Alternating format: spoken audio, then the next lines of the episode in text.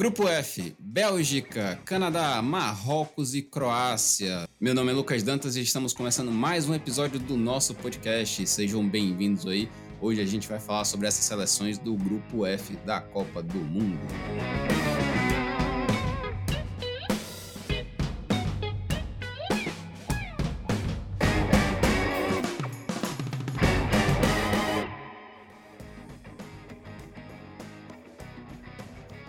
Pessoal, bem-vindos a mais um episódio do nosso podcast. Hoje, como vocês ouviram aí na nossa abertura, vamos falar sobre o Grupo F da Copa do Mundo. Estou aqui na presença de Luiz Alberto, Bebeto e Lucas Gil para falar sobre essas seleções aí que compõem essa chave da Copa do Mundo. Então vamos falar sobre a Bélgica, seleção aí cabeça de chave do grupo F da Copa do Mundo e que também é considerada uma das favoritas.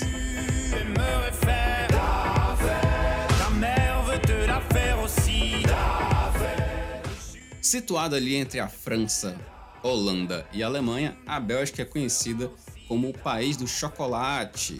Sua capital, Bruxelas, é também considerada a capital da União Europeia. O país tem cerca de 12 milhões de habitantes e tem uma área, para vocês terem ideia, do tamanho do estado do Alagoas. A Bélgica se tornou independente em 1830, sim, depois do Brasil, e ela era antes uma colônia dos Países Baixos, né? Também conhecido como Holanda.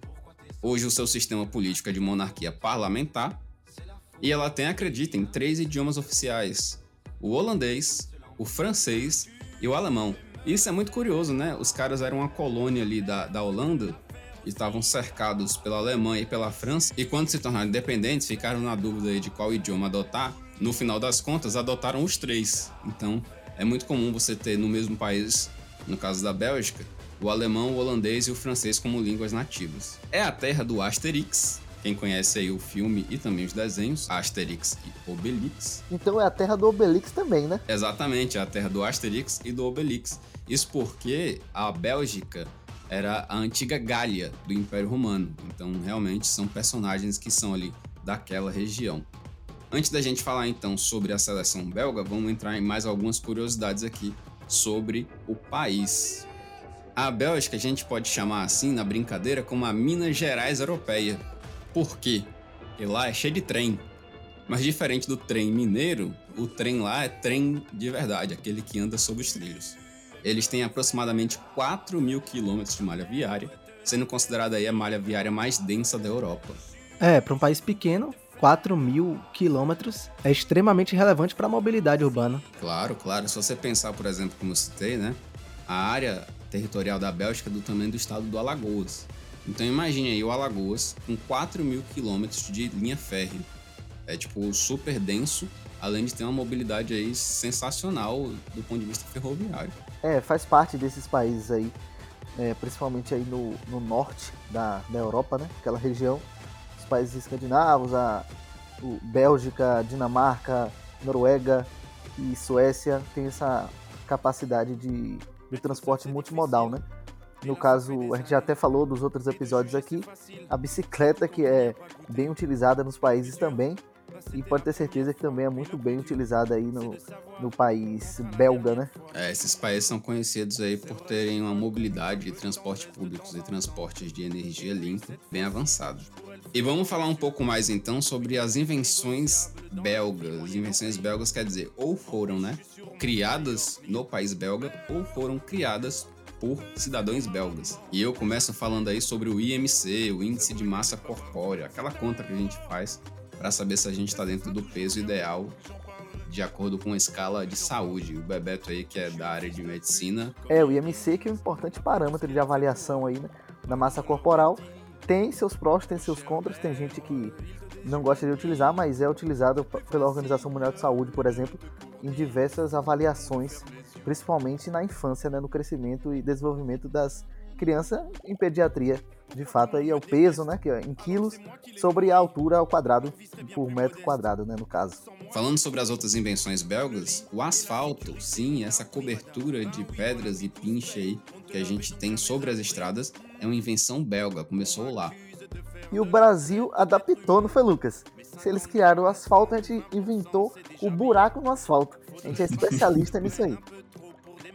É verdade, eu acho que o buraco é uma, quase uma tradição brasileira aí. Se você andar num, numa rua das grandes cidades do Brasil e não encontrar um buraco aí, você não, provavelmente vai estar em outro país e não no nosso.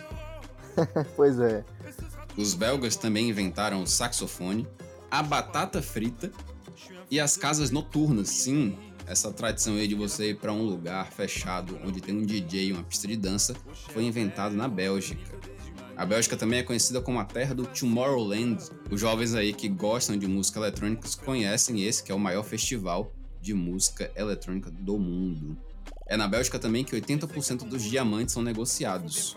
Claro que isso é um dado alarmante, que significa também uma questão colonial aí com o continente africano por trás. A Bélgica é que tem o, as aventuras de Tintin, Tantan, né?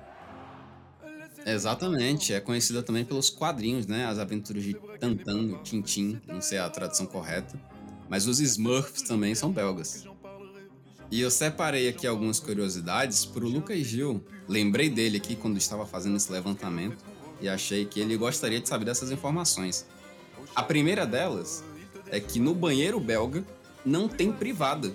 Então, se você está acostumado aí a fazer o número 2 e tomar um banho, lá na Bélgica, essas duas coisas não estão no mesmo lugar. Geralmente os banheiros eles só têm chuveiro e pia e a, o vaso sanitário fica no lavabo. Rapaz, é, depende. Se a Bélgica tiver aquela duchinha, né? Aí não vai ter muito problema, porque o cara que tem um precisa lavar. Então, se não tem um chuveiro, tem que ter a duchinha. Agora, sem os dois, não dá senão sem condição. É 50 minutos para tentar.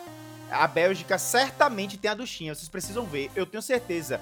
E a outra curiosidade, que é bom ficar alerta também, é que lá na Bélgica, cantada é crime. Então, se você é aquele saidinho que dá um fio-fio na rua, saiba que lá na Bélgica isso custa mil euros, exatamente. É considerado um crime de assédio sexual e a multa pode ultrapassar aí os 5 mil reais. Na Bélgica também é onde se consome muito chocolate. Não sei se a origem do, do chocolate é lá, mas o chocolate belga é muito conhecida por os amantes aí. Claro, claro. Na Bélgica, você acabou citando aí, ia falar um pouco mais à frente, mas já adiantando, o chocolate ele é um dos mais famosos do mundo e a Bélgica produz cerca de 170 mil toneladas de chocolate por ano. E o Aeroporto Internacional de Bruxelas é o lugar onde mais se vende chocolate no mundo. Acredite provavelmente o povo tá indo embora, né? Conhece ali e vai levar de recordação, vai levar de presente para alguém ou para ele mesmo, para a pessoa mesmo e acaba comprando. Quem lucra aí deve ser essas lojas né, no, é no shopping, né? Que você falou não, né? No aeroporto. No aeroporto, isso, no aeroporto. Pois é. Assim como o chocolate também, né? A Bélgica é famosa pelas suas cervejas. Existem lá hoje cerca de 1.500 marcas de cerveja. Ou seja, para você tomar todas as cervejas da Bélgica, você demoraria aí quatro anos bebendo uma marca por dia. Ou seja, é, você tem um cardápio aí variado durante um longo período aí para degustar cerveja se você for um apreciador. E claro, né, a gente citou aí as batatas fritas, são uma invenção belga, lá é muito comum ter os restaurantes chamados de casa de fritura, onde vende batata frita, hambúrguer frito empanado, também é uma tradição muito comum deles. E uma coisa interessante, né? A gente conhece as batatas fritas pelo menos fora do Brasil, a tradução significa French fries, que são fritas francesas, mas isso se dá principalmente por uma coisa da Segunda Guerra Mundial. Durante a, as batalhas ali na Europa, a alimentação dos soldados franceses eram as batatas fritas belgas e acabaram que também virou uma tradição francesa, mas a origem da batata frita é belga. Famosos belgas. Você deve conhecer alguns deles. O mais famoso, digamos assim, é o Jean-Claude Van Damme, famoso aí pelos filmes de ação. Ele é belga. Temos também a Audrey Hepburn, que isso aí já é uma. Essa não é famosa, não. Ela é famosa, não para nossa geração, mas se você perguntar para sua mãe, para seu pai, com certeza ele vai conhecer, por causa do filme Bonequinha de Luxo, em 1970, ali, 70, 80. Esse foi um filme famosíssimo que essa geração anterior à nossa com certeza conhece. Além, é claro, dos cantores Stromae, que tem aquela música Alors on Dance, ele é belga. E o Dimitri Vegas, que ficou famoso no Tomorrowland, aquele festival que a gente citou agora há pouco. Encerrando então essa parte de curiosidades gerais sobre a Bélgica, foi lá que foi escrito o famoso e conhecido livro Manifesto do Partido Comunista, escrito aí pelo Karl Marx e pelo Friedrich Engels. Ele foi escrito na Bélgica, é muito famoso. O Luiz mesmo tem uma curiosidade, né, Luiz, da, sobre o local lá na Bélgica, relacionado à questão do livro. Sim, sim, a grande praça, né, como é chamada em Bruxelas, a principal praça, o boulevard da, da cidade, é onde eles ficavam lá conversando e, enfim, idealizando o Manifesto Comunista e, e outras obras do, do glorioso Marx.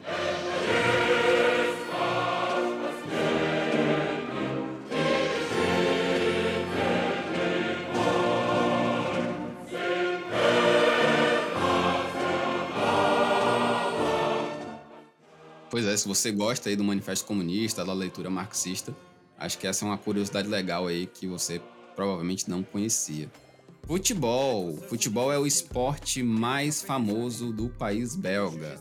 Ao lado, é claro, do ciclismo. Os belgas são um dos maiores vencedores do ciclismo europeu, sendo o maior campeão fora da França do famoso Tour de France. Falando sobre os times belgas, você já deve ter ouvido falar em alguns deles, como o Anderlecht, o Clube Bruges e o Standard Liège. A seleção belga, ela é conhecida também como os Diabos Vermelhos, e esse apelido foi criado em 1906. Isso foi após um jogo entre Holanda e Bélgica, onde um jornalista, o Pierre Walkers, fez uma matéria falando que a Bélgica jogou como demônios. E isso pegou, e aí acabou pegando o apelido a partir dessa data e a seleção ficou conhecida assim como os Diabos Vermelhos. Então quem ia fazer sucesso lá era o Edilson Capetinha, né, Bebeta? Sim, sim. Faz todo sentido, né? Pro marketing dos clubes lá já seria ideal, né? O Capetinha à frente dos Diabos Vermelhos, ia ser engraçado. Entre os jogadores históricos da Bélgica, a gente pode citar o goleiro Jean-Marie Piaf, foi o goleiro aí que disputou a Copa de 1986, onde a Bélgica ficou em quarto lugar, e é um dos grandes jogadores memoráveis dessa seleção. Os outros são todos dessa geração atual, sim. Foi eles que conquistaram a melhor posição da Bélgica em mundiais, que foi o terceiro lugar aí em 2018. Atualmente a Bélgica ocupa o segundo lugar no ranking da FIFA, ela só está atrás do Brasil, e essa vai ser a 14ª participação em Copas do Mundo. Ela já participou 13 vezes, como citei, né? E as melhores colocações foram o quarto lugar de 1986 e o terceiro lugar aí da Copa de 2018, Copa essa que ela eliminou o Brasil nas quartas de finais, perdeu para a França na semifinal e ganhou da seleção inglesa, conquistando aí essa medalha de bronze. Nas eliminatórias, a seleção belga ficou no grupo E, junto com o País de Gales, República Tcheca, Estônia e Belarus. E assim, analisando essa trajetória, eu não fiquei muito animado com a seleção belga não, viu? Porque apesar de ter feito uma campanha para passar em primeiro lugar, eu achei uma campanha muito mais ou menos. Por quê? Empatou com Gales fora, apesar de ter ganhado dentro, beleza, mas empatou com Gales lá em Gales. Empatou com a República Tcheca na República Tcheca, que, digamos assim, seriam as duas seleções mais fortes desse grupo, junto com a Bélgica, e ela não teve uma capacidade de conseguir superar seus adversários na casa deles. Aí jogou contra Belarus, meteu um 8 a 0 mas quando foi jogar em Belarus, ganhou só por 1 a 0 E o último do grupo foi a Estônia ali, meteu 5 a 2 e 3 a 1 então, eu acho que apesar de ter feito essas, esses placares elásticos contra seleções menores, não apresentou um futebol empolgante aí, por exemplo, contra o país de Gales, que é uma seleção que está na Copa, e a República Tcheca, que está eliminada. É, então quem está treinando essa Bélgica aí deve ser Anderson Moreira. Só ganha dentro de casa. deve ser isso aí mesmo, viu? Agora, empatar com Gales lá é normal, porra. Você tava falando como se o País de Gales fosse um time qualquer. Não, é duro. Mas acho que o Lucas está comparando mais com a geração belga que chegou para as últimas duas Copas, né? 2014 e 2018. Porque estava olhando aqui, na última edição né, das eliminatórias para a Copa de 2018 na Rússia, a Bélgica ganhou nove e empatou um jogo. Então chegou com toda aquela pompa da geração belga que já tinha feito uma, uma Copa importante aqui no Brasil e tal, ganhou casca e a gente esperava uma grande Copa do Mundo na Rússia. O Lucas até falar como é que foi na Rússia. E agora essa geração belga chega mais ainda é, desgastada, digamos assim. Exatamente, e é uma geração que, se você for analisar, ela tem a mesma base. Então, praticamente quase todos os jogadores que foram para a Copa da Rússia em 2018 ainda estão presentes nesse time. E com esse desempenho aí nas eliminatórias, acende um sinal de alerta para saber se eles vão conseguir alcançar pelo menos umas quartas de final. Mas falando então um pouco mais sobre esse time, né? Vamos falar aqui sobre a escalação e o esquema tático. Eles são uma seleção que costumam jogar ali no 3-4-3. É, eles variam, né? Entre o 3-4-3 tradicional e o 3-4-2-1, que joga aí com dois meias avançados e um atacante de área. E a escalação costuma ser essa aqui, ó.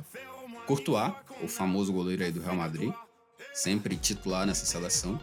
A zaga composta por Vertogen, Alderweireld e The Best. Vertogen ainda joga? Joga bola e é titular na seleção. No meio, joga com dois volantes, que é o Axel Witzel e um adendo aqui, não é o governador do Rio de Janeiro. Esse tá preso. Esse tá preso, o Wilson Witzel.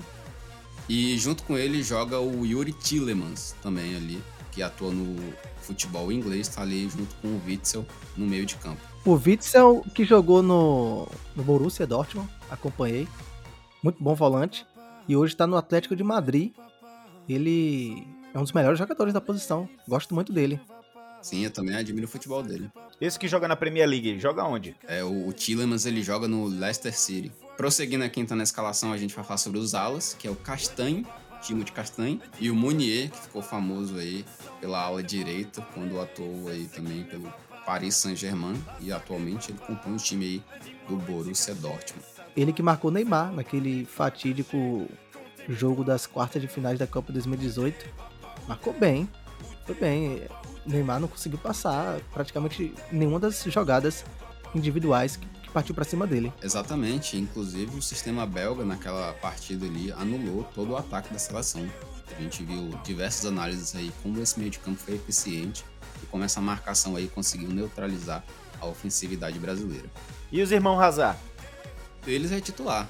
O famoso Eden Hazard, ele é um dos meias do time, né? Ainda compõe essa escalação aí ao lado de um dos grandes astros, de um dos principais nomes dessa seleção atualmente, que é o Kevin De Bruyne. Então são os dois meias avançados aí que atuam pela seleção belga. E na frente tem ele, o grande atacante aí que já jogou pelo Chelsea, já jogou pelo Manchester e agora está novamente no futebol italiano, que é o Romelu Lukaku. É, ele é o, digamos assim, o atacante titular dessa seleção, mas claro que ele cede essa vaga aí também para o Batshuayi e para o jogador que eu considero a possível revelação belga nesse Mundial, que é o De Ketelaere, que joga aí pelo time do Milan, tem aproximadamente aí 20, 21 anos, tem sido chamado em diversas convocações para a seleção belga e acredito que vai ser o nome aí que vai ficar conhecido nessa Copa de 2022, atuando por essa seleção. Com relação aos confrontos anteriores, a única seleção que a Bélgica já disputou partidas oficiais de Copa do Mundo foi a seleção do Marrocos na Copa de 94, um jogo que foi 1 a 0 para a seleção belga. Inclusive foi nessa Copa que a Bélgica inclusive perdeu para a Arábia Saudita. A gente falou isso aqui no episódio 5, né, sobre o grupo C. Mas com relação ao Canadá e à Croácia, a Bélgica nunca teve partidas oficiais. Isso me deixou até um pouco espantado, né? Croácia, que é uma seleção europeia, nunca caiu no grupo da Bélgica. A seleção belga estreia dia 23 de novembro na Copa do Mundo. Eles vão pegar a seleção canadense e depois jogam no dia 27 de novembro e 1 de dezembro contra o Marrocos e encerram sua participação aí contra a Croácia. As minhas expectativas, acredito que eu tô um pouco indeciso, né?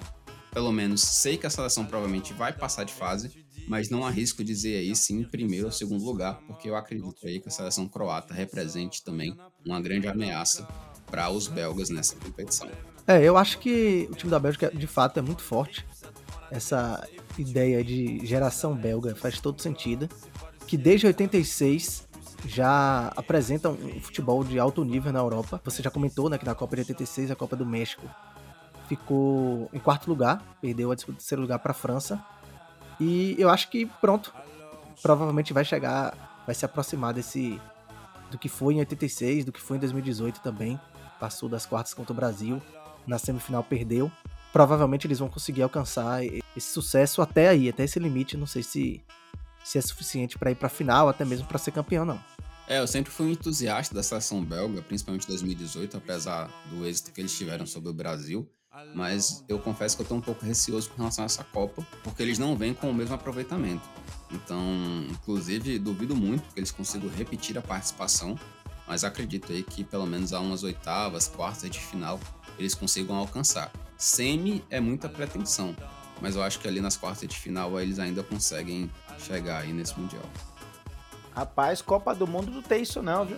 Esse negócio de que vem bem, veio ganhando tudo das eliminatórias, esses favoritos assim costumam se dar mal em Copa do Mundo. A Croácia, quando chegou a vice-campeã, ninguém botava fé. E de repente chegou a disputar uma final de Copa do Mundo. A Alemanha já chegou como uma poderosa e caiu no começo de uma competição onde ninguém imaginava. Então, Copa do Mundo não tem esse negócio de chegar bem, tá meio feio. É sete jogos, não é isso? E é duro demais. Quando chega ali, os caras entram em campo, se transforma, pô. É outro nível, é outro jogo. Inclusive, acho que a gente tem que ficar atento porque a gente pode ver a repetição do confronto de 2018, né? A Bélgica está ali no grupo F, então ela vai pegar o adversário do grupo E, as oitavas de final, e o vencedor, né, do grupo G e H, onde o Brasil está situado aí, né? Então poderemos ver aí um Brasil e Bélgica novamente nas quartas de finais. Olha aí, né? Brasil e Bélgica de novo. Eu acho que dessa vez da Brasil, a gente tá com o time melhor, principalmente os suplentes, né, são melhores e mais experientes também. O Brasil que também já enfrentou a Bélgica em 2002, não sei se vocês lembram, nas oitavas de finais, foi um jogo duríssimo. O Brasil só foi fazer um gol no segundo tempo, quase aos 70 minutos com o Rivaldo, e Ronaldo fechou o placar 2 a 0 quase no, no, nos 45 do segundo tempo. Então, é sempre um paro duro para o Brasil quando enfrenta a Bélgica, ainda mais agora que essa grande Bélgica aí de De Bruyne, Azar, Lukaku, o próprio Witzel. Esse confronto aí, Brasil e Bélgica, eu concordo aí com o fato de que o Brasil vem muito mais forte. Essa é uma das eh, seleções que o Brasil vem uma força absurda. Eu, eu, arrisco a dizer que de, desde 2002 o Brasil não aponta com uma seleção tão forte quanto essa que vem agora para a Copa de 2022. Então, para mim, tem 20 anos que o Brasil não tem uma seleção tão completa como tem hoje. Essa é a minha opinião. Mas o único lado negativo, na minha concepção, é o treinador. É, apesar das suas cornetagens aí com relação a Tite, eu discordo. Ah, eu concordo com você com relação à melhor seleção de 20 anos, mas discordo com relação a você cornetar a Tite aí, porque eu acho que ele tá fazendo um grande trabalho e a gente tem que reconhecer isso. E um último adendo aqui, provavelmente essas quartas de final, né, a gente citou aí que pode ser a Bélgica, mas vai ser uma quarta de final de revanche brasileira, porque também há a possibilidade de nós enfrentarmos a Alemanha. Então vamos aguardar aí para ver como é que vai ser esse confronto. Eu queria ver isso aí, eu queria ver isso aí. É, Brasil e Alemanha já é mais complicado, né? Porque tem aquele episódio trágico de 2014.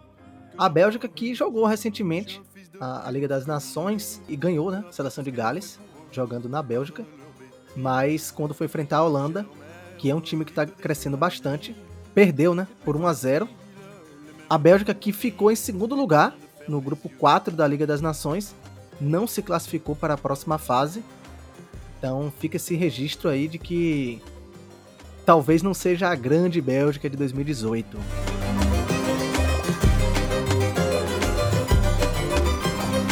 Vamos aguardar então aí para ver como é que vai ser esse desempenho belga na Copa do Catar de 2022. E partindo agora para a próxima seleção, vamos falar sobre o primeiro adversário da Bélgica, o Canadá, que retorna à Copa aí desde a edição de 1986. E aí, Luiz, será que a gente vai ter zebra nesse grupo?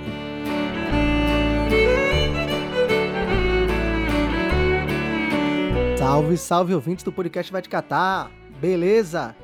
Vamos falar sim, vamos falar do Canadá, que vai sim brigar pela segunda colocação nesse grupo F e que tem como destaque o Alfonso Davis, jogador do Bayern de Munique.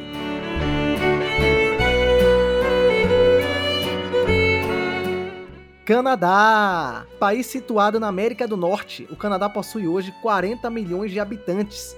Sua língua oficial é o inglês e o francês, claro, devido às colonizações britânica e francesa. A grande maioria fala inglês, mas Quebec, por exemplo, tem a sua maioria de francófonos. A sua moeda é o dólar canadense, religião predominante é o cristianismo e a sua capital é Ottawa. Não é Toronto, hein? Curiosidades! O Canadá é o segundo maior país do mundo, mas tem apenas 40 milhões de habitantes.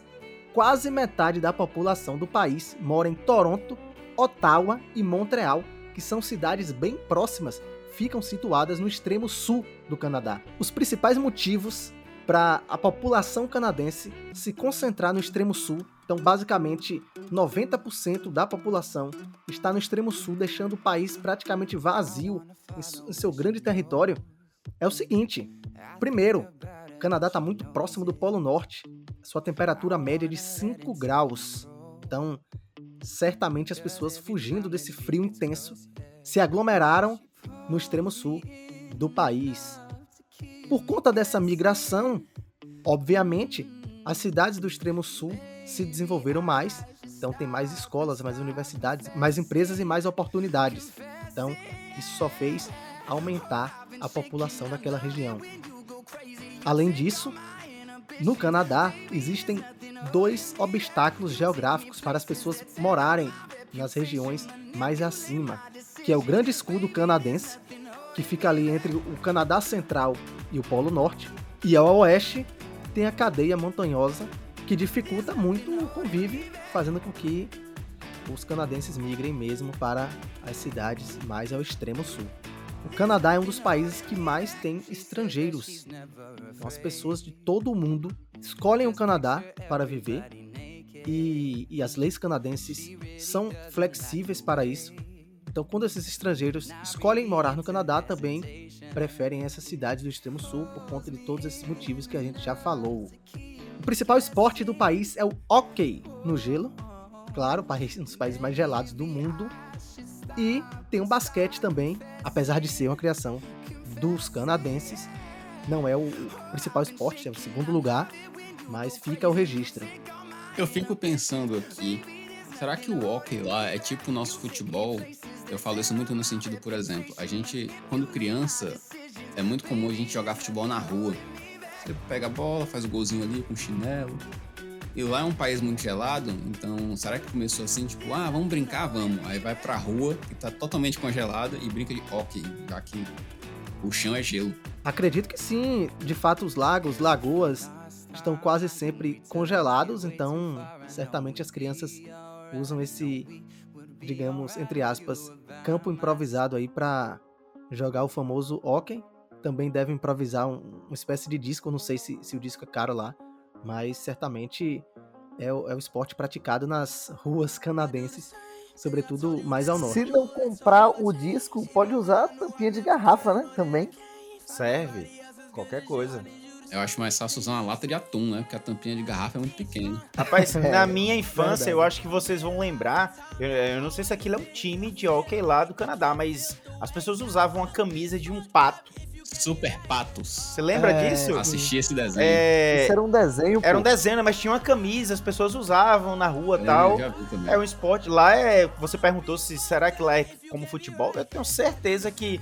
Porque eu vejo às vezes passar aqui na, na, na televisão, quando eu tô procurando algum, algum esporte para assistir, aí tá passando um, uma competição, plateia absurda. É, o povo ama o esporte mesmo lá você ouvinte que acabou de ver essa parte aqui do podcast, se você reconheceu ou lembrou, pode ter certeza que você tem pelo menos 25 anos de idade. Não, mais, tem um pouco mais do que isso. Eu ia sugerir, Luiz. Não, é isso que eu tô dizendo. São gerações mais novas, por exemplo, os nossos ouvintes ah, de 20 sim. anos, com certeza não pegaram essa referência. Não, não, não. Eu ia sugerir, o Canadá, por exemplo, para abrigar essa Copa, poderia pedir pra FIFA para entrar de patins. Melhor do que entrar de chuteiro. Os caras de patins, eles dominam, pô.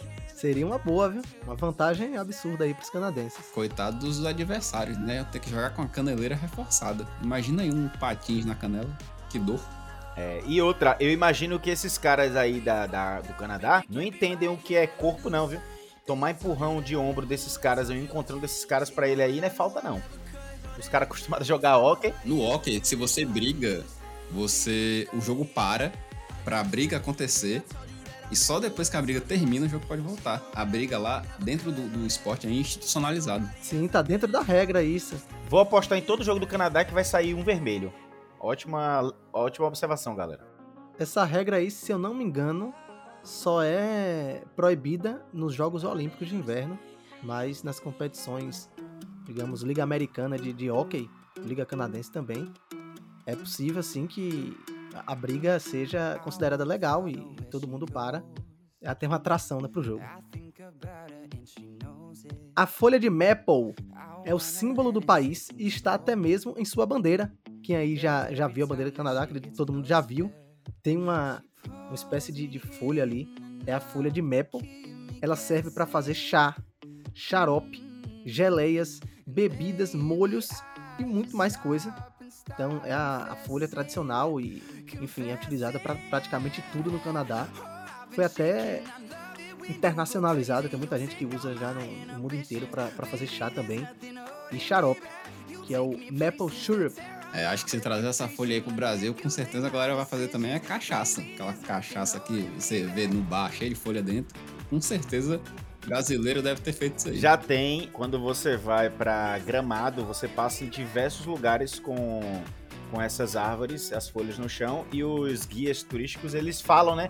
Ó, oh, aquela folha que vocês conhecem do Canadá, essa aqui, trouxeram essa árvore há não sei quantos anos atrás, enfim. Lá em Gramado já tem dela. Massa. É, tem bastante. Mas é, ficou conhecida como a folha do Canadá, né? As bandas famosas do Canadá, com certeza quem é da, da antiga que vai lembrar, Nickelback.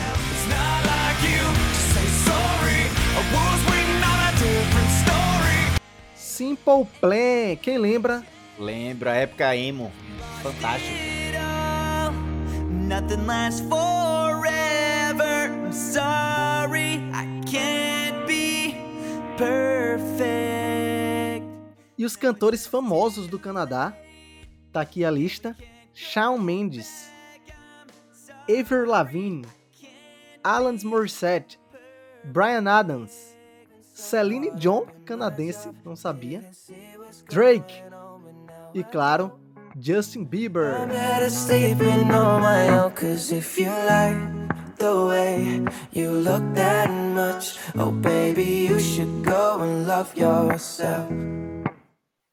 Nossa, Justin Bieber eu sei só por causa de um jogo.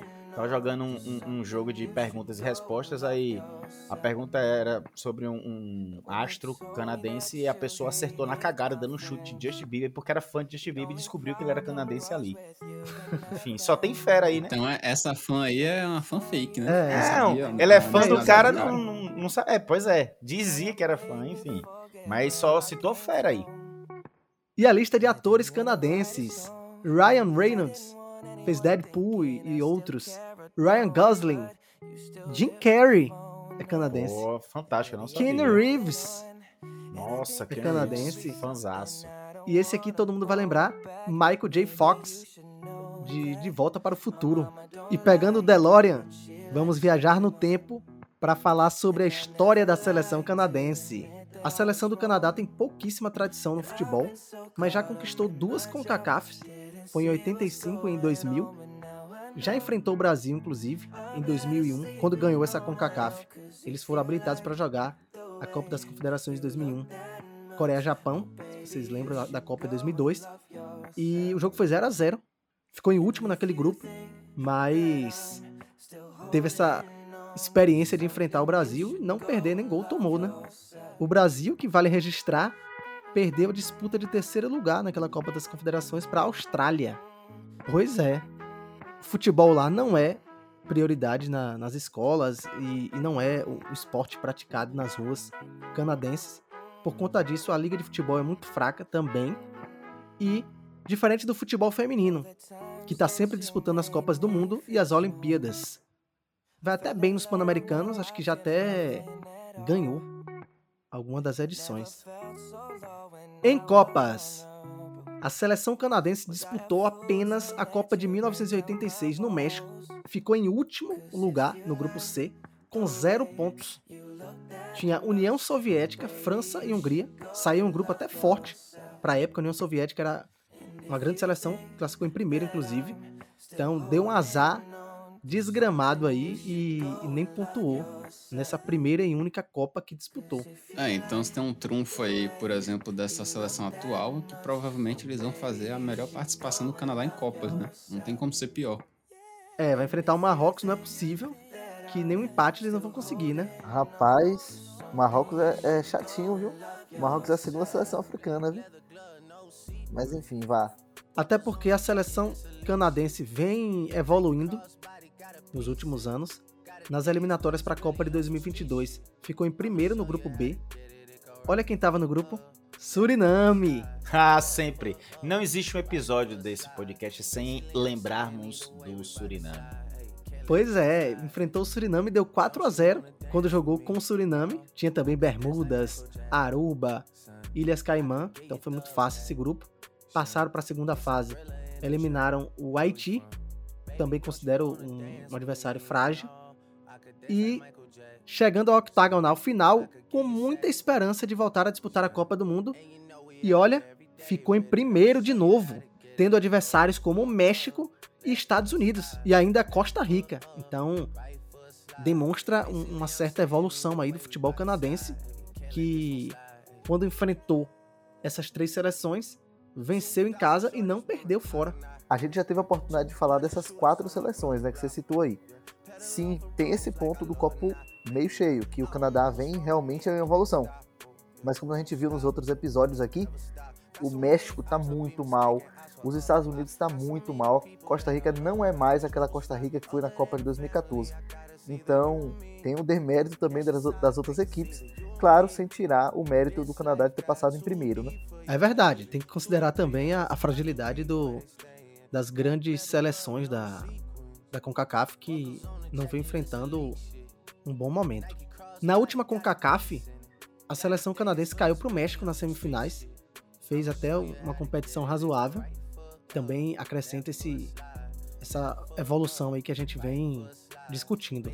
Nos últimos amistosos pré-Copa, o Canadá enfrentou o Catar no dia 23 de setembro, venceu por 2 a 0 e no dia 27 enfrentou o Uruguai, perdeu por 2 a 0 na seleção já considerada de segunda prateleira aí. Então, mostra que essa evolução também tem, tem um certo limite. É, quando você falou aí, citando o primeiro jogo do Qatar, eu até me animei um pouco, né? Porque a gente pôde presenciar que o Qatar é uma seleção que, apesar de não ter tradição, vem conseguindo empatar jogos com seleções um pouco mais duras. A ver, por exemplo, o próprio jogo contra o Equador.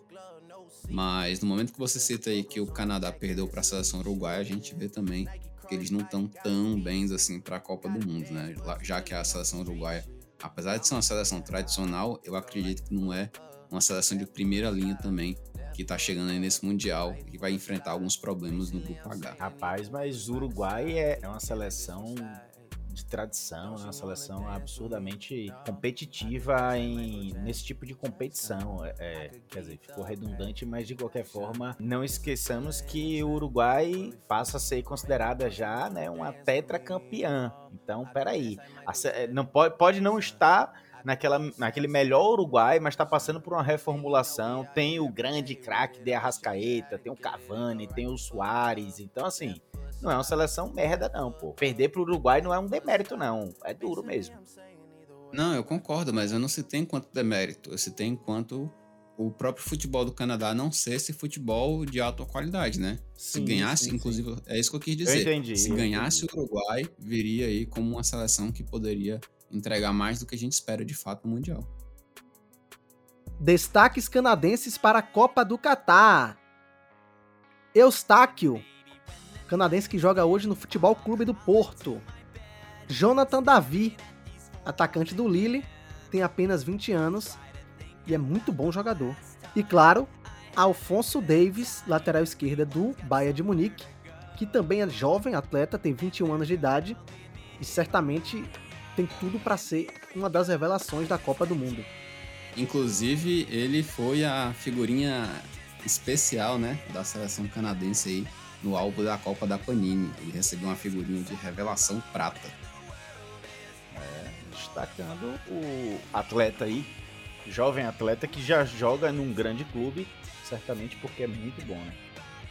Sim, ele joga em alto nível, já teve a oportunidade de jogar de ponta também, então é lateral esquerda de origem, mas pode ser colocado mais à frente para ficar mais avançado. Então, Vamos ver como é que a seleção do inglês John Herdman vai se posicionar nessa Copa do Mundo.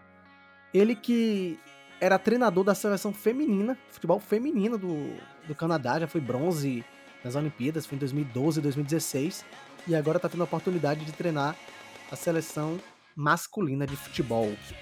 O Canadá, como o Lucas já antecipou, estreia no dia 23 de novembro, uma quarta-feira, às 4 horas da tarde, contra a Bélgica, no estádio Ahmad Bin Ali.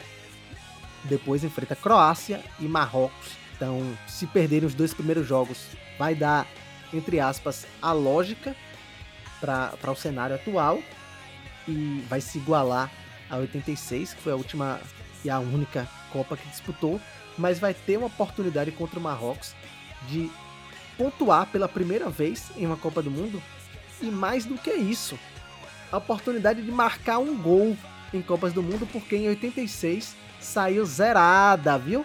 Então, vale o registro, vamos acompanhar aí. Será que o Jonathan Davi vai entrar para a história do Canadá fazendo o primeiro gol canadense em Copas do Mundo? Então, essa é a seleção do Canadá, que vem aí no grupo F da Copa do Mundo.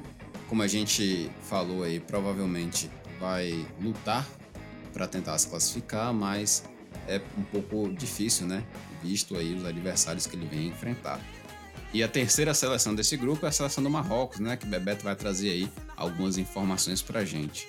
Será o Marrocos a seleção africana que veremos nas oitavas de final?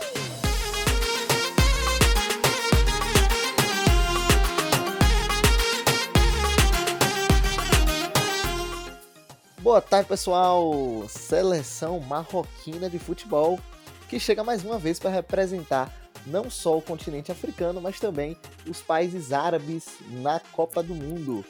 Esta será a sexta participação do Marrocos na competição a primeira foi em 70, chegou a jogar a Copa de 86, onde obteve o melhor resultado. Foi eliminado nas oitavas de final pela Alemanha, né, que viria fazer aquela final da competição com a Argentina, onde a gente já falou aqui várias vezes durante os programas, né, durante os episódios. Jogou a Copa de 94 e 98 e só retornou agora em 2018 para a Copa da Rússia e, obviamente, na Copa do Catar. Vai fazer essas duas Copas de forma consecutivas.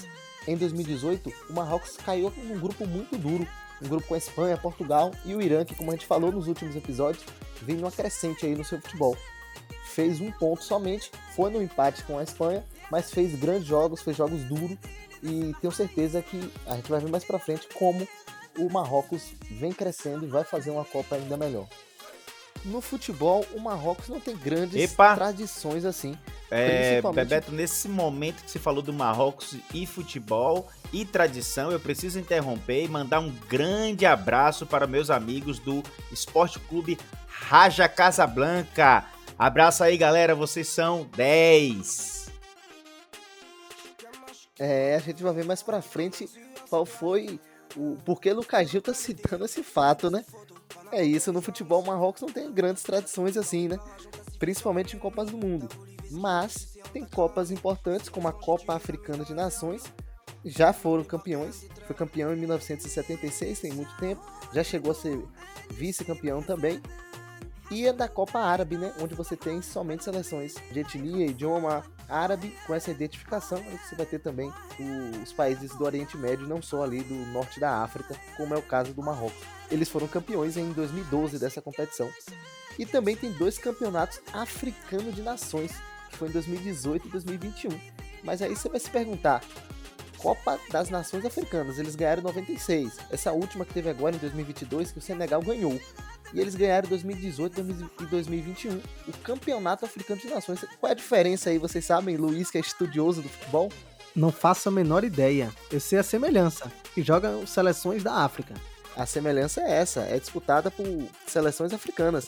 Entretanto, a Copa Africana de Nações permite jogadores que jogam em qualquer país, em qualquer país do mundo, em qualquer time do mundo. E a gente sabe que o futebol africano coloca aí jogadores espalhados aí por todo futebol mundial. Já o Campeonato Africano de Nações não, só podem jogar atletas que atuam internamente, né, no, no futebol doméstico ali, nos clubes africanos de fato. E como o Lucas Gil falou, tem aí dois times eh, de Casablanca que fazem muito sucesso, principalmente no, no futebol marroquino, mas também já vieram a ser campeões da Liga dos Campeões africanos, então tem grande repercussão aí no futebol do continente. E um deles é o Raja Casablanca, que a gente sabe, eliminou o Atlético Mineiro daquele Mundial, né? Fez 3 a 1 e eliminou o time de Cuca, Ronaldinho Gaúcho, que tinha sido campeão da Libertadores, né? E sonhava ser campeão mundial e o Raja foi lá. Jamais, jamais será. O Marroquino eliminou o Galo. O Raja Casablanca, que tem uma torcida muito bonita, time que joga de, de verde e branco, parece um pouco Palmeiras. E se vocês forem pesquisar aí no YouTube, colocar a torcida do Raja Casablanca, vai ver que parece muito com a torcida do Brasil. É uma, uma festa absurda na arquibancada lá no Marrocos. E isso, e o Marrocos acabou ganhando essas competições de 2018 e 2021, mostrando o quão forte é seus clubes aí em relação ao continente africano. Campanha do Marrocos para essa Copa do Mundo, Copa do Catar de 2022.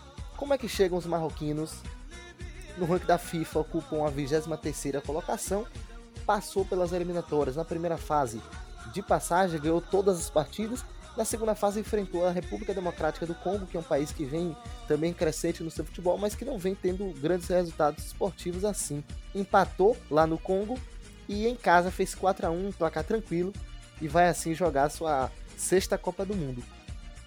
Competição que serviu de parâmetro para a gente avaliar como é que vem o Marrocos para a Copa foi a Copa Africana de Nações, essa que eu falei que é disputada com jogadores que podem atuar fora do futebol africano que foi realizada em janeiro desse ano e o Marrocos acabou sendo eliminado nas quartas de finais. Mas foi eliminado nas quartas de finais por uma grande equipe, que é o Egito, né? Que só não vai para a Copa do Mundo porque deu um azar aí no sorteio. Acabou enfrentando o Senegal, que hoje é o principal time, a principal seleção africana. E infelizmente não vai para a Copa do Mundo. O Egito, que nessa Copa eliminou o Marrocos, foi para a final do campeonato e perdeu para o Senegal, né? Virou aí o, a, essa grande rivalidade do futebol africano. Dito isto, eu queria até comentar aqui com o, o, Lucas, a gente que já falou de algumas seleções aqui africanas nos últimos episódios. O que é que ele acha, né? Ele que é um grande estudioso do futebol africano. Qual a principal seleção aí para ele? A gente sabe que o Senegal é o top 1, realmente. O Senegal é a principal seleção africana que foi para a Copa. Mas o Egito brigaria com isso, mas não vem para a Copa. Seria o Marrocos, a segunda força do futebol africano. Você acha que o Camarão chega por ali? Olha, eu acho que, como você mencionou aí, o Senegal, com certeza, é, digamos, a seleção de destaque da, do continente africano na Copa do Mundo. Acredito que o Marrocos, ele tá ali juntamente com a seleção de Camarões, como, digamos assim, os, a prateleira B, né, do futebol africano aí nessa Copa do Mundo. Então, acredito que vai ficar ali em terceiro lugar, não tem uma chance muito grande nesse grupo. Mas uma coisa que eu queria citar, né, você falando sobre essas seleções principais do continente africano, falando principalmente do Egito, que deu azar, né, de cair justamente contra a seleção do Senegal, é que a gente percebe como essa sorte, digamos assim, do chaveamento das eliminatórias africanas fazem com que exista uma certa disparidade. Eu falo isso no sentido das seleções que ficaram fora. Por exemplo, não teremos a participação da seleção da Costa do Marfim, que eu considero uma seleção forte, mas que infelizmente está fora do Mundial. Assim também, né, como a seleção nigeriana, que é outra seleção que tem tradição de vir para a Copa do Mundo, mas não conseguiu aí alcançar o êxito e vir para o Qatar de 2022. Em contrapartida, a gente tem seleções como Gana, que apesar de ter uma tradição futebolística aí, né, chegou às oitavas de final em 2006, chegou às quartas de final aí em 2010, mas atualmente não apresenta esse futebol na Copa de 2022, inclusive nem cito aqui ela entre as principais africanas desse Mundial. Então acredito aí que sim, será o Senegal a grande aposta do continente africano, será o Sadio Mané, digamos, o grande atleta do continente africano que vai se destacar entre os principais do torneio. Pois é, eu também concordo. Acho que o Senegal é a principal seleção, tem tudo para entregar um grande futebol na Copa, fazer sucesso como foi Gana, né, como você falou em 2010. O Egito seria essa segunda seleção, acabou que não veio para a Copa. Como a gente falou, esses percalços rei do acaso, de enfrentar o próprio Senegal. E o Marrocos viria ali com uma terceira força, é, empatado com o Camarões. Realmente, Gana e Tunísia, né, que a gente já comentou aqui também em outros episódios, estão muito abaixo e dificilmente vão fazer alguma alguma brincadeirinha nessa Copa do Mundo. Eu acho interessante também, né? Apesar da gente não ter uma aposta muito grande da seleção marroquina, mas é uma seleção que vem para o Mundial, não se classifica, mas não faz campanhas ruins. Sempre consegue ali dois empates, às vezes consegue uma vitória. mas nunca vem pro Mundial para passar vexame também. Isso, Lucas. E pegando essa deixa, a gente tem vários jogadores marroquinos aí espalhados pelo futebol europeu, que hoje né, é esse parâmetro, o grande parâmetro de avaliação de grande futebol. Na convocação agora para amistosos pré-Copa, o que será um esboço né, da convocação para a Copa do Mundo, a gente vê jogadores aí que atuam em grandes ligas. Destaque para o goleiro Bonu, que joga no Sevilha. Para o grande destaque da seleção, o lateral direita, a ala direita, o Hakimi, que é do Paris Saint-Germain, né? É amigo do menino Ney, joga com Messi, com Mbappé. O capitão Romain Saiz, que atualmente joga no Besiktas da Turquia. O grande craque dessa seleção, se o mais conhecido é o Hakimi, o grande craque é o Ziyech, que é o canhoto que joga no Chelsea. Hoje não é titular do Chelsea, mas briga ali por posição daquele lado direito. É um jogador que muito agudo, faz jogadas de finalização, de corte para dentro, muito habilidoso, bom jogador. Tem o Munir El Haddad, lembra dele, Luiz? O novo Messi, o Messi marroquino. Lembro sim, jogou no Barcelona, ele que teve certa oportunidade ali de, de substituir o, o glorioso Pedro, mas não vigou como todo mundo imaginava. E atualmente tá jogando no Getafe, né? Passou por grandes clubes e agora tá ali no, no meio da tabela do, da La Liga.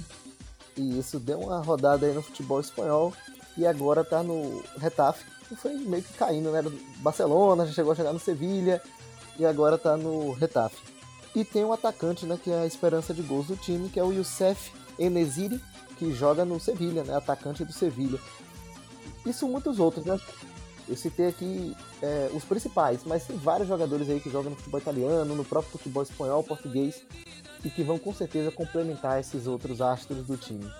Curiosidade sobre o Marrocos que você precisa saber antes de morrer, Lucas Gil. Hum. Momento romântico agora.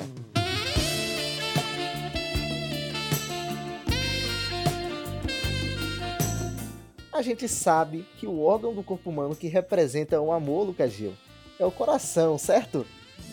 É, pode ser. Não, é, pô. Mas para os marroquinos, o órgão símbolo do amor, você sabe qual é? Estômago? Quase. É o fígado.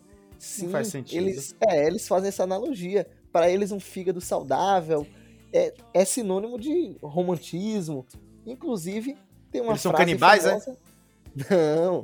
Inclusive, tem uma frase famosa, né, que os marroquinos falam, é que você conquistou meu fígado. Seria o, uma analogia com a gente, né?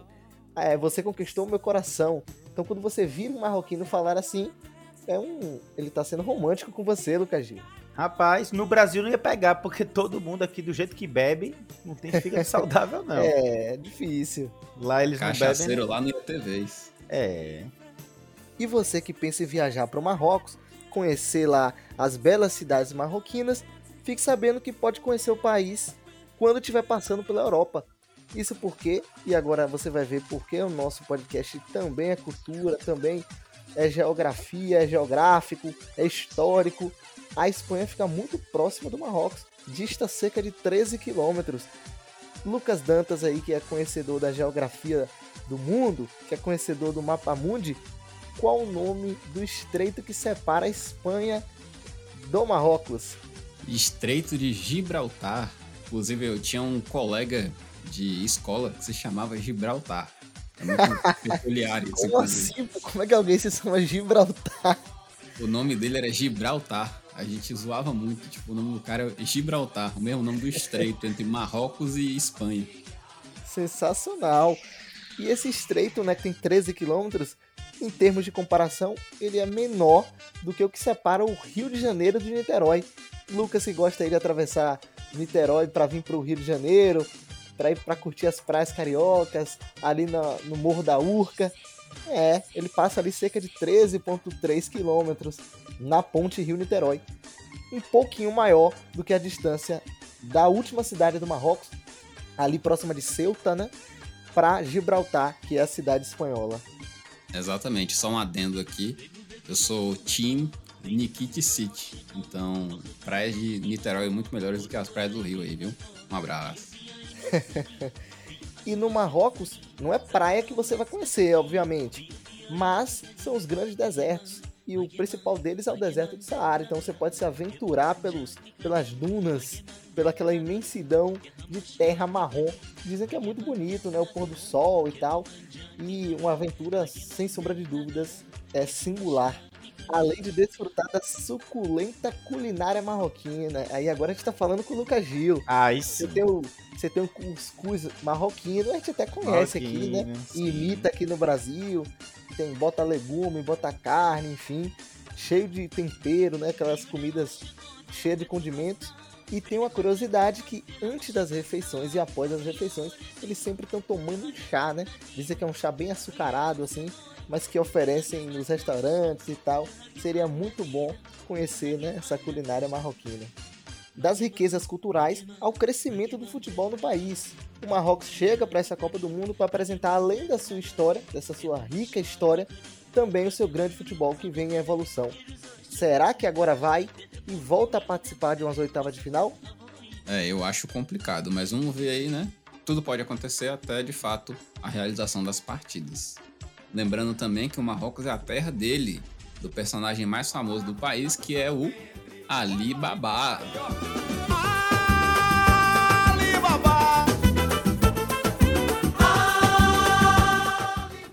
E partindo agora para a última seleção desse grupo, que na minha visão vai ser uma seleção aí que vai brigar junto com a Bélgica para conseguir a liderança, os croatas, os atuais vice-campeões mundiais. Não é, Lucas Gil?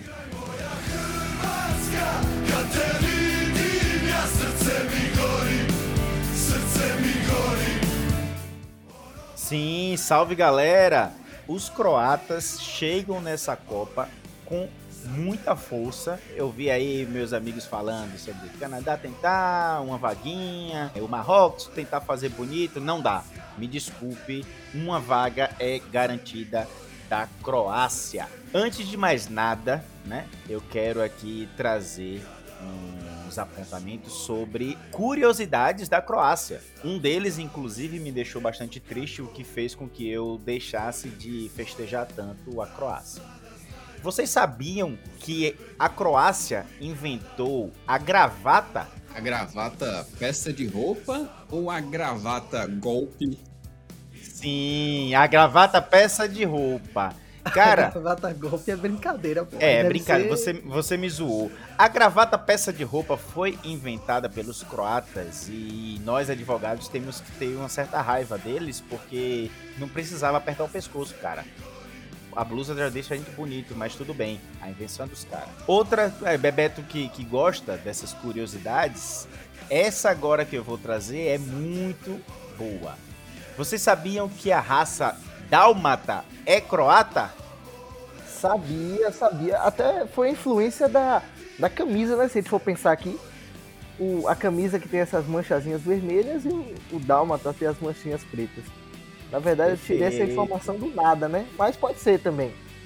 Rapaz, pode ter a ver como pode não ter nada. Mas o que importa é que os dálmatas são croatas. Aquela raça fofinha, bonitinha de cachorro. Eu até sugiro que Luiz compre dois. Luiz que ama cachorro, ele que criava tartaruga. Vou comprar logo 101 dálmatas. Pronto, tá bom, a dona Jacira vai gostar. Mais sobre curiosidades da Croácia. Esse podcast, ele é indicado para os casais, né? Falou muito sobre romantismo, conquistar o fígado, etc. Então, para manter essa linha do romantismo, não deixem de visitar a Croácia e conhecer a Ilha do Amor. É isso mesmo, na Croácia tem uma ilha que é em formato de coração. Fantástico. Pode levar sua mulher, você sabe que ela vai gastar bastante lá do seu dinheiro, mas ela vai ficar feliz vendo a ilha em forma de coração. Na verdade, ela não vai ver, né? Porque você vai Vai. estar Você Não, vai saber você- a informação. Não, é aí que tá. Você vai fazer um passeio de helicóptero para ela ver o formato e vai gastar dinheiro. Ela quer ver o formato. Não adianta dizer, eu estou na É, ilha em não faz sentido ir pra ilha com Ela formato de quer- coração. É. Isso. Ela vai querer o passeio de helicóptero pra mostrar. Olha só, pessoal, é um formato de coração mesmo e tal. Então, por isso que vai gastar dinheiro, mas é uma ilha famosa por ser é, em formato de um coração. Última curiosidade que eu vou apontar pra vocês que para mim é fantástico, um dos motivos que me fez querer conhecer a Croácia é que a mãe das séries Game of Thrones foi filmada também na Croácia. Aquela cena em que a rainha regente é arrastada pelas escadas porque aquele grupo dos religiosos fanáticos estavam arrastando ela para poder é, aplicar diversas punições tal nela. Quem assistiu a série vai lembrar. Foi essa cena foi gravada na Croácia. Vamos ao futebol. É o que interessa, né? Então vamos ao futebol. Ranking da FIFA. Alguém arrisca aí? Croácia? 17. Décimo segundo. Hoje a Croácia ocupa a nona colocação do ranking da FIFA. Bom, gostei porque Bebeto foi o mais otimista. Mas a Croácia ocupa o 15 lugar do ranking da FIFA, o que não é ruim. Vocês vão entender a questão de tradição de futebol. Mas os croatas estão bem na fita, né? Quando se trata de, de, de Copa do Mundo nos últimos tempos. Primeiro apontamento que não posso deixar de fazer aqui sobre a Croácia é que de 1930 a 1990 a Croácia não disputou Copa do Mundo. Isso porque ela fazia parte da Iugoslávia. Quem disputava a Copa do Mundo era a Iugoslávia. Então a gente não tem participação da Croácia de 1930 a 1990 por conta disso. É um país né, é novo como instituição que passou a ser membro da FIFA. A Croácia só passou a ser membro da FIFA ao ponto de poder disputar uma competição depois de 1994. Então, por isso que a sua primeira participação em Copa do Mundo se deu em 1998, na Copa de 98. E, pasmem, a primeira participação em Copa do Mundo em 1998 já foi histórica para os croatas. Ficaram em terceiro lugar, conquistaram já uma medalha de bronze. Imagine aí, você participar pela primeira vez de uma Copa do Mundo já em 1998 e já chegar em terceiro lugar. É, na verdade, disputou de fato a sua primeira Copa do Mundo como Croácia, né? Como uma república autônoma. Mas a região já, já tinha a evolução do futebol, já disputava a Copa do Mundo como Iugoslávia, né? Então, não é assim também, não foi a primeira de fato, né? Isso aconteceu com vários países daquela região, por exemplo, a Sérvia, Montenegro, também jogavam como Iugoslávia, né? Iugoslávia que tinha uma seleção forte no, no início do, dos anos 40, 50, na primeira Copa do Mundo, a gente já falou aqui, em 1930, ficou em terceiro lugar, não foi mal. E em 62 ficou em quarto lugar. É, é uma região que, que tem um, um, futebol relativamente forte. Sim, é isso. Eu falo como primeira porque é, eu imagino que é a sensação, isso, a sensação do torcedor, daquele indivíduo que vive, que é croata, ele não considera o período que ele jogou como Yugoslavo, né? Então, para ele, como representação do nome do seu país, ele considera sua primeira participação em 98, porque era ali que se chamava Croácia mesmo. O que foi um ano histórico, porque triste pra gente foi a, foi a Copa de 98 que o Brasil perdeu aquela triste final para a França e a Croácia jogou aquela Copa e chegou em terceiro lugar, venceu a, a Holanda, uma grande seleção de enorme tradição, para poder conseguir a segunda, a terceira colocação e mais. Só perdeu para a França, que veio a ser campeã. Então aquela Croácia de 98 é considerada a grande Croácia de todos os tempos. Tudo bem que, eu vou falar mais na frente, a gente tem a Croácia de 2018, mas aquela seleção croata é considerada assim a seleção de grande destaque porque foi sua primeira participação só perdeu para aquela gigante França e chegou em terceiro lugar vencendo uma Holanda foi uma absurda participação dos croatas a Croácia que tinha um atacante do Real Madrid né, o Suker grande atacante artilheiro da Copa não foi isso Gil sim sim o Suker ele ainda é o grande jogador da Croácia, né? Inclusive, hoje ele é o presidente da Federação de Futebol do país. Então, o cara é um fenômeno para o país, se tornou um grande fenômeno, foi o grande artilheiro daquela Copa. Ainda é considerado para todos como o maior jogador croata. Naquela Croácia de 98 teve destaque também o quem foi o, o, capitão, né, o líder daquela geração, que foi o Boban, era jogador do Milan na época, de um grande Milan. Então, não tem como deixar de falar desses caras, o Boban e o Suker em especial, porque eles carregaram aquela Croácia a um fato histórico, né? O Suka que fez gol em quase todos os jogos, só não fez contra a Argentina na primeira fase quando perdeu, mas certamente foi o melhor jogador da, da Croácia, que naquela Copa de 98 foi para a competição junto com a Iugoslávia. Então, a Croácia jogava como Iugoslávia. O próprio Suka já jogou pela seleção iugoslava. E, e em 98 tinha Iugoslávia e Croácia. O Suka que jogava no Arsenal, né? Na, naquela época era do Real Madrid, mas depois foi pro Arsenal, fez sucesso também no futebol inglês, jogando pelo West Ham. Então, é um grande jogador aí, um nome histórico no futebol internacional. Sim, sim, absurdo de jogador, tá dentro da, da história aí na, na, no hall da fama dos croatas. Quando a gente passa para falar ainda da Croácia em Copas, né, lembrando, é uma seleção que só veio disputar a partir de 98, então a Croácia tem cinco participações em Copa do Mundo, né? vai disputar a sua sexta participação.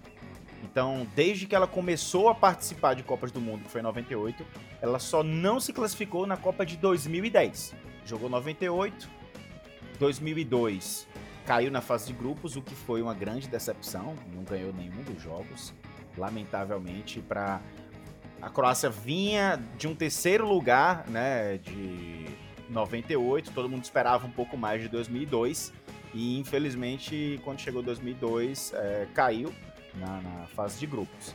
2006 também caiu na fase de grupos, não venceu nenhuma partida e né, caiu ainda. A gente vai lembrar mais porque a, a Croácia caiu no grupo do Brasil, né? Em 2006. Lembro desse jogo, o Brasil ganhou de 1 a 0 gol do Kaká, golaço fora da área. Jogo muito difícil pro Brasil, sempre quando pega essas seleções aí dos Balcãs aí tem, tem jogos bem complicados de se jogar. 2010 a Croácia não participou, então assim, você vê que ela reformulou completamente, né? Surgiu em 98 com um, um grande time, um grande feito, depois despencou, acabou aquela geração.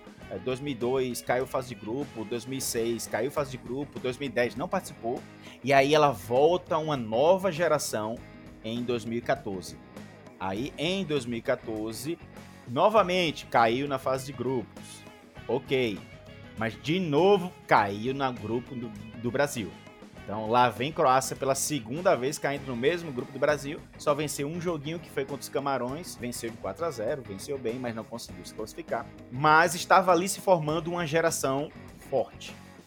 E aí chegamos à Copa de 2018. Aí sim, a maior Copa da Croácia. É recente, então todo mundo aqui vai lembrar né, do que aconteceu na última Copa.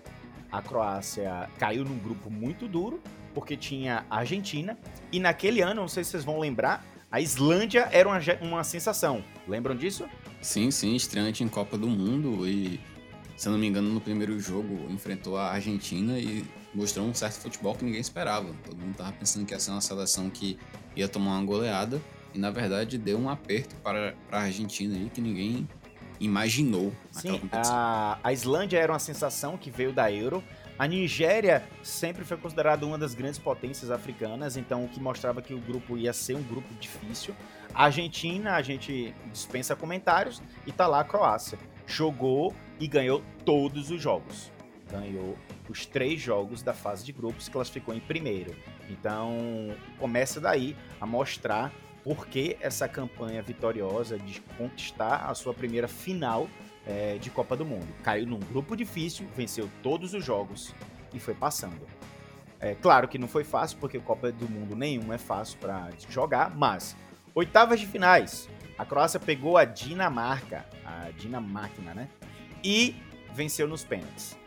Passou para as quartas, pegou anfitriã Rússia, jogo também duro, 2 a 2 no tempo normal venceu novamente nos pênaltis. E aí chega na semifinal, o, o jogo que eu vi como o jogo mais duro daquela Copa para a Croácia. Não sei se vocês vão lembrar, que venceu a Inglaterra na prorrogação. Aquele jogo ali foi absurdo, porque todo mundo apontava a Inglaterra como a grande favorita. Estavam esperando aquela final entre França e Inglaterra, que iria parar o planeta, mas a Croácia não perdoou. Golzinho de Mandzukic no finalzinho da prorrogação. Croácia passou para sua primeira final. Chegando na final, o que todo mundo pintava como um jogo que seria muito disputado, acabou que os franceses conseguiram num momento fazer vários gols ao mesmo tempo, assim, rápido demais e acabou conseguindo cravar seu título ali. Eu acho que aquela seleção francesa estava tão bem que venceria de qualquer forma o jogo. Mas o jogo não começou fácil. Não, eu acho que é interessante citar, você falou aí da trajetória da Croácia na segunda fase da Copa do Mundo, e para mim isso foi o, o grande prejuízo que essa seleção teve porque eles enfrentaram uma prorrogação nas oitavas, nas quartas, na semi, ou seja, chegaram na extremamente final desgastados, muito cansados, claro. muito, muito, exatamente, muito desgastados. E isso foi um trunfo muito grande para a seleção francesa, que veio de uma trajetória muito mais tranquila. Então a seleção croata já entrou cansada em campo. E isso prejudicou muito, inclusive, o resultado. Cara, sabe qual é o, o, o, destaque que eu ia fazer? É o seguinte: inegável que o mundo coroou o Modric como o grande jogador daquela Copa, né? Que veio depois a vencer o prêmio de melhor jogador do mundo, correto? Então, inegável que ele foi o grande destaque daquela Copa. É, ainda é um absurdo de jogador hoje, ainda está no hall do, do, acredito, top 10 melhores meias do mundo. Mas tem um jogador que eu gosto particularmente, porque eu gosto de jogador raçudo, e eu gosto dele. E naquela Copa ele estava se destacando demais, que é o Mandzukic. Todo mundo aqui vai lembrar dele. E o Mandzukic fez gols extremamente importantes para chegar nessa final. O Mandzukic fez o gol da classificação na prorrogação contra a Inglaterra. Foi o gol de Mandzukic que levou a Croácia para a final. Contra a Dinamarca foi Mandzukic que fez o gol que empatou e levou para os pênaltis. Então assim, Mandzukic era um cara extremamente importante pela sua vontade, sua entrega naquela Copa. E pra azar de todo mundo, começa o jogo 1 a 0 França, gol contra de Mandzukic, ou seja, não era para ser, velho. Não era para ser. O cara que tava fazendo tudo para levar a Croácia para a final, acaba abrindo a final com gol contra. Como a gente conhece, né? Entregou a rapadura para os franceses. É, né? Ele ainda se redimiu. Desculpe, ele ainda se redimiu na partida porque ele ainda fez um gol, tá? Ele fez o gol contra, lamentavelmente, correu atrás e ainda conseguiu um gol nessa partida, que terminou em 4 a 2 Então, assim, ele mostrou a entrega, o coração em campo. É, na verdade, a Croácia tinha uma seleção muito forte. Claro que a gente não imaginava que ia chegar na final, mas eu posso citar aqui o Rakitic do Barcelona, muito bom jogador. Modric, você já falou, um dos melhores jogadores da geração e vencedor de tudo, né? Ganhou de tudo com o Real Madrid. O próprio Kovacic, o Perisic, também muito bom jogador, jogou no Borussia, Inter de Milão. E isso. E essa final, a Croácia não começou mal, como, como parece, né? Porque o jogo placar final foi 4 a 2 parece que foi um jogo que a, a França amassou a Croácia, não foi assim, a Croácia estava bem. Tomou o primeiro gol, foi um gol contra do Mandzukic, como você disse. Infelicidade, ele subiu para cabecear para tirar uma bola, acaba raspando na cabeça dele e entrou no ângulo lá do, do goleiro croata. Mas logo depois teve, para mim, um pênalti para a Croácia. Pogba puxou Mandzukic, vocês podem ver aí melhores momentos. Foi pênalti, não foi marcado. A Croácia viria empatar o jogo, com um golaço de Perisic, 1 a 1 E depois marcaram um pênalti para a, a França, um pênalti que para mim não foi. Vocês vão ver aí a bola pega na mão do Perisic, mas é um movimento natural. a Croácia. Tá parecendo é um campeonato isso. brasileiro, viu? Não foi jogo para 4 a 2 e, e para mim, aquele primeiro tempo tinha que terminar empatado. Terminou 2 a 1 para a França, né? Aí quando volta do segundo tempo, Pogba faz aquele golaço de esquerda, coloca 3 a 1 aí fica mais difícil. Depois Mbappé faz 4 a 1 para mim falha do goleiro. Então, vale o registro aí, quem quiser assistir né, essa final. O, o estava muito bem na, no jogo. E o, o, o, segundo gol da Croácia, né, o, o gol que fecha a, a, final, ele tenta sair driblando, o Mandzukic recupera a bola. Na verdade, já tira dele, né? A bola já vai direto pro gol. Então, foi um jogão. Mas eu acho que a Croácia foi prejudicada. Não sei se ganharia o título, mas certamente teve um dedinho ali da arbitragem. Poderia sim ganhar o título, porque quando tem um, um, um lance é, grave assim que a arbitragem interfere no resultado do jogo, né? A gente tem que destacar isso. É triste, era uma final de Copa do Mundo. E pasmem, vocês lembram quem era o árbitro dessa final? Que aí quando eu falar, vocês vão falar, é, realmente, puta merda, faz sentido. Daronco. boa, boa, boa. Chuta aí, Bebeto. Não, não era, não era brasileiro, não. Deve ser sul-americano, mas não era brasileiro. Era aqui da Argentina, não sei. O árbitro que apitou a final, que fez essa lambança e certamente prejudicou a Croácia, era o Nestor Pitana. Ah, Pitana, pô, Pitana, verdade. Cara, esse cara fez merda esse ano na Libertadores. Tirou a alegria da Croácia, garfando a Croácia numa final de Copa do Mundo. Pois é, vamos esperar então aí que esse Mundial de 2022 a gente não tenha esses destaques negativos aí por conta da arbitragem. Espero, espero que não. O grande destaque daquela competição, como já foi dito, foi o Luka Modric. E o destaque para o time, o Mandzukic, fez quatro gols naquela Copa. Isso é muito, porque fazer quatro gols em uma única edição de Copa do Mundo não é fácil, é muito difícil. Poucos conquistaram esse feito, então o Mandzukic tem essa marca aí para mostrar o porquê, né, para as pessoas entenderem por que aquela Croácia conseguiu chegar numa final.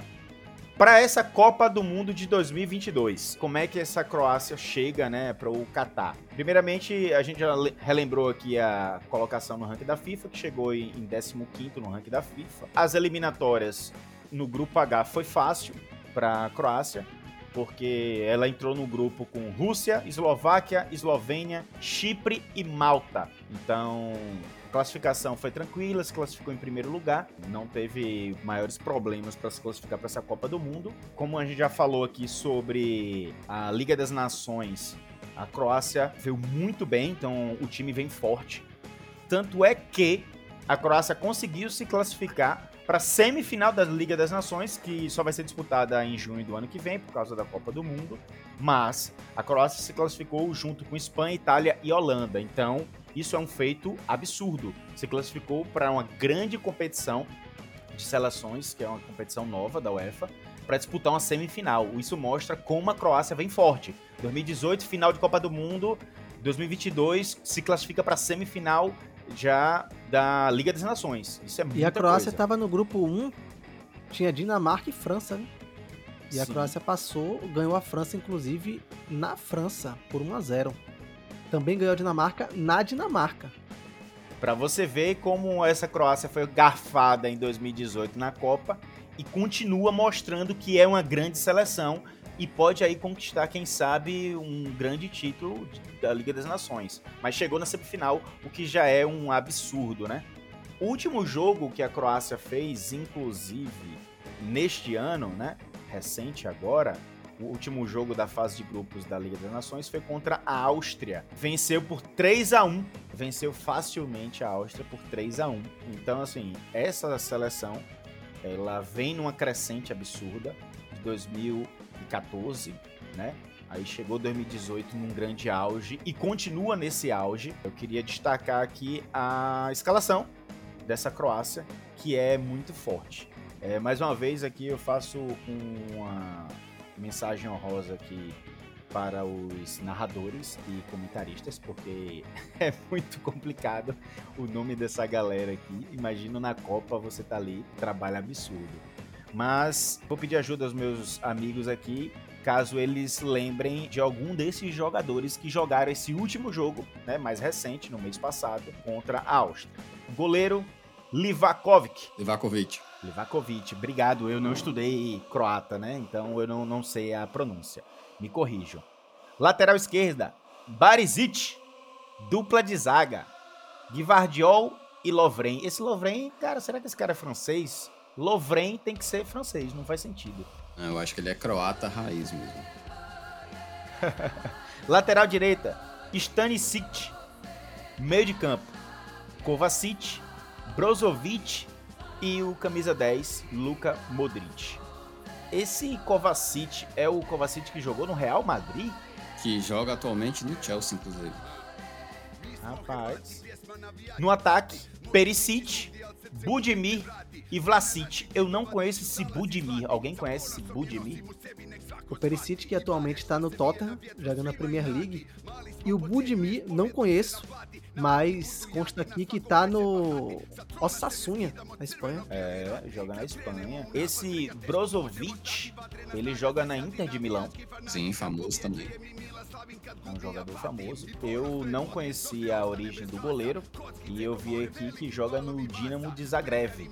Então, talvez seja o único jogador, ou um dos únicos, né? Talvez três no máximo aí dessa seleção que joguem de fato na Croácia. A grande maioria aí tá espalhado pela Europa, nos grandes clubes da Europa.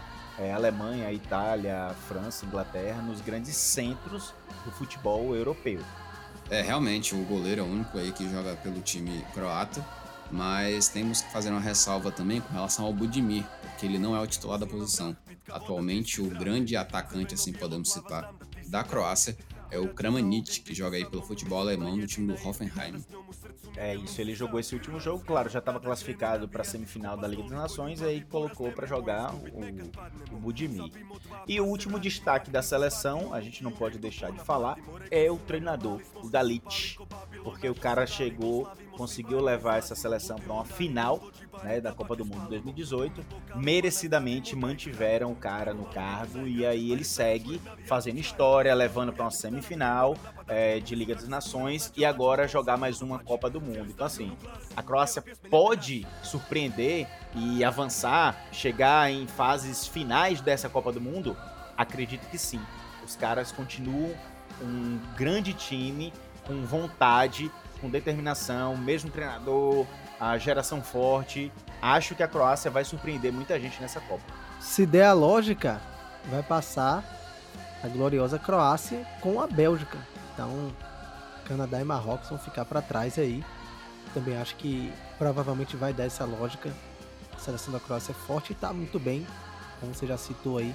Se classificou na Copa da. na Liga das Nações, na verdade. Um grupo forte, então não, não vejo espaço para zebra nesse grupo F. Também não.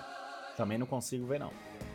É, eu acho que a grande questão aí vai ser quem vai passar em primeiro, né? Como eu falei na Bélgica, não se sabe aí, não tenho garantia de que a Bélgica passe em primeiro, porque a Croácia vem de fato muito forte. Croácia em primeiro, Bélgica em segundo.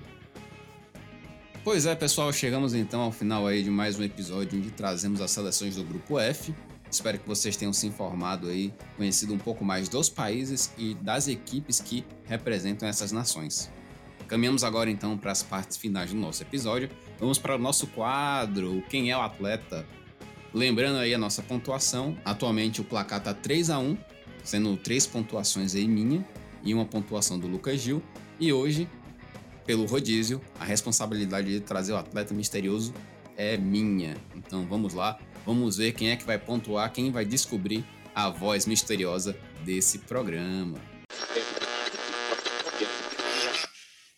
Eu já te, tem, tem o outro lado, né, galera? Tem o outro lado também. E eu acho que é. Emerson a Shake? é, é, de vocês, assim, lá na essência, lá embaixo.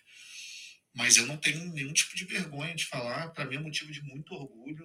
Acertou, Emerson Shake aí. Rapaz, Emerson Shake, man. Não- jamais ia lembrar desse cara aí.